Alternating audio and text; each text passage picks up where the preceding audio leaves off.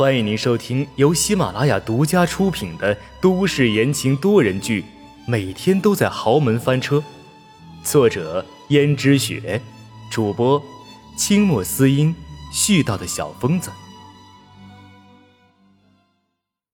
第一百四十三章，动手脚。毕竟，单单靠饮食效果可能没那么明显，还是让我来制定专门的计划。给你调理一下，不然的话，你将来生出来的孩子可能也会身体瘦弱的。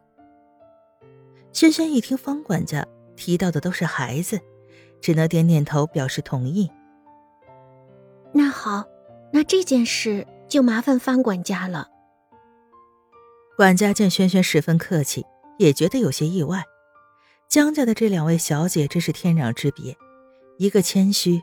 一个又十分的嚣张跋扈，不过还好自己的运气好，分到了脾气好的这个，不然的话他就要被那个嚣张跋扈的小姐整得晕头转向了。听到宋管家的遭遇，他就能预知宋管家会被折磨成什么样子。想到这里，方管家无比的庆幸宋管家帮忙挡了灾。听到宋管家的遭遇，也觉得有些唏嘘。不过因此。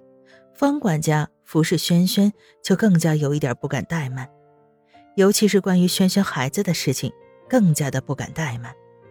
于是方管家立刻嘱咐江如雪特地请来的家庭医生道：“轩轩小姐身体虚弱，还请家庭医生谨慎开点药。”家庭医生也有些为难：“这怎么开药好呢？轩轩小姐现在怀着孩子呢。”一般孕妇的话，最好不要服用，否则是药三分毒，一定会对胎儿有所影响的。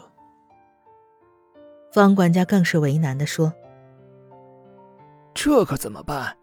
萱萱小姐食欲不怎么好，也只不过为了孩子才勉强吃那么一点儿，但是这样下去怎么能行呢？医生，你看看，你酌情还是开点药吧。”家庭医生想了半天，才道。哦，有了，萱萱小姐不是身体虚弱吗？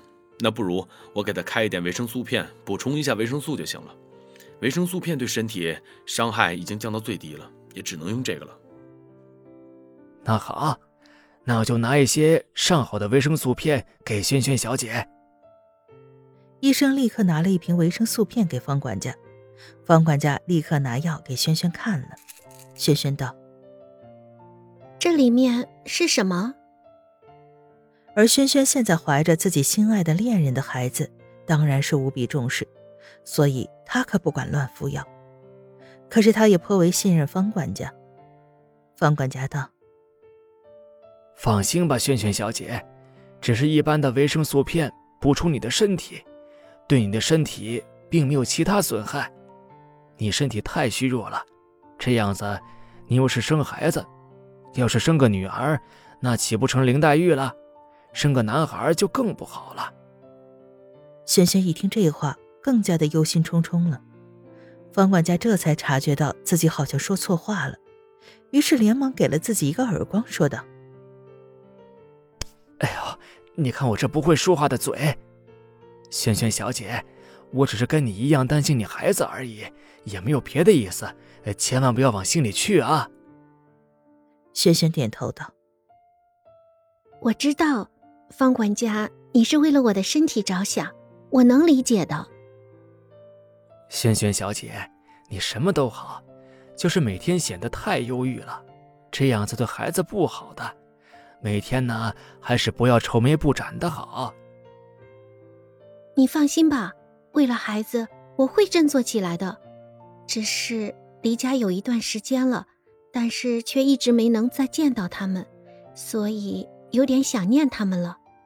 不过为了孩子，我可以忍耐的。于是接过了维生素片，随便吃了两片。这维生素片竟然是一股甜甜的，没有一点药的苦味儿，这让轩轩的心里感觉有一丝的安慰。毕竟谁都知道他不喜欢吃苦药，稍微苦一点儿就会苦着脸。之前的时候，他生病，如果必须吃苦药的话，也是江逸轩亲自喂他，他才勉强能吃一点但是苦的眉毛都拧在一起了。于是江逸轩就说他娇气，而他只是傻傻的笑着。因为轩轩的性格天生如此，永远都会像孩子一样的纯真，而且毫无保留的爱着江逸轩，所以他希望能和江逸轩有一个好的结果。但是命运弄人，他和江逸轩的身份差距如此大，也就造成了他们现在的场景。不过轩轩觉得能够和自己的爱人有一个爱情的结晶真好，他已经很满足了。而这时候，秦娟身边的下人看到方管家拿了一个药瓶走过去，于是连忙告诉秦娟道：“秦小姐，你是不知道，刚刚啊，我看到方管家过去了，好像还拿了一瓶什么东西。什么东西啊？好像是一个药瓶。不是说孕妇不能乱服药的吗？这个轩轩是怎么回事啊？”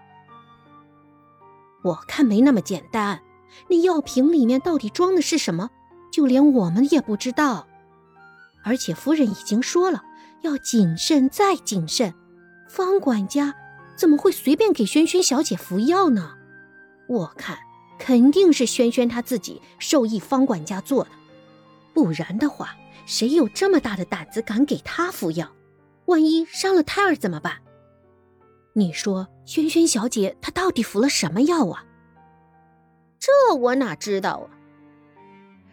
突然想到自己这段时间为了生儿子一直吃酸的，心里自己以为生儿子一直吃酸的东西，而萱萱应该不会抄袭吧，所以肯定像自己一样想办法。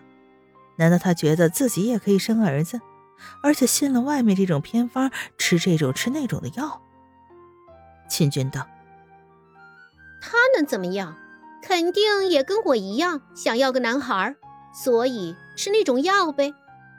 像他那种居心叵测、看起来又楚楚可怜的女人，一定为了达到自己的目的不择手段。”而秦军把别人说的那么不堪，但是却从来没有回想过自己是什么样子。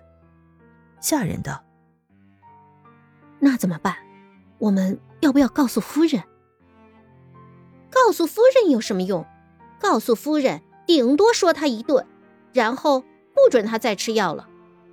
哼，我们要干，就干票大的。怎么做？秦小姐，你可别把自己给陷进去了呀。秦娟心里想着，我怎么会有那么笨呢？